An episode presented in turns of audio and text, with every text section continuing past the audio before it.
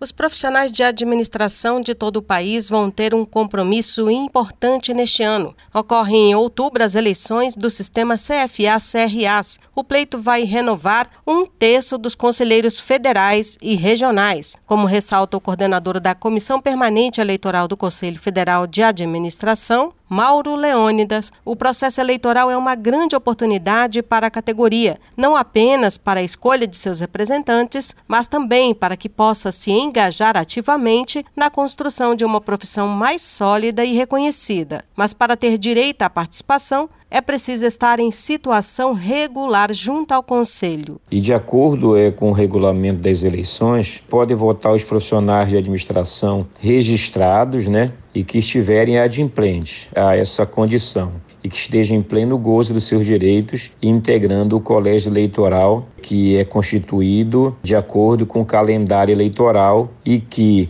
os regionais irão disponibilizar esse colégio eleitoral nos seus sites, né? E quem pode se candidatar também são os profissionais de administração, administradores, tecnólogos, com dois anos no mínimo de registro profissional na sua área de atuação.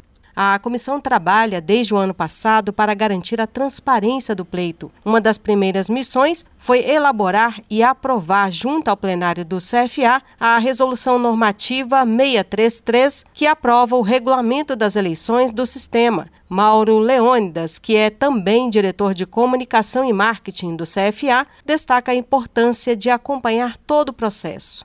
Então é importante acompanhar o regulamento eleitoral, na resolução eleitoral que já está no site do Conselho Federal de Administração, que lá tem com mais detalhes todas as informações. O importante é que nós já estamos divulgando é, as eleições desde agora, desde o primeiro semestre, para que verdadeiramente é, os profissionais de administração possam participar né, desse momento democrático do sistema para que ele possa se candidatar, que é muito importante você participar, ou votar. Nós queremos que a maioria é, desses profissionais possam participar desse processo eleitoral no ano de 2024.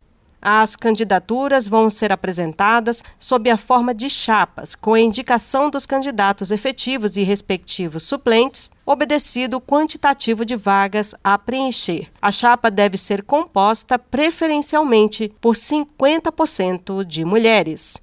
Rádio ADM, na frequência da administração. Produção e reportagem Denise Coelho com a colaboração de Rodrigo Miranda.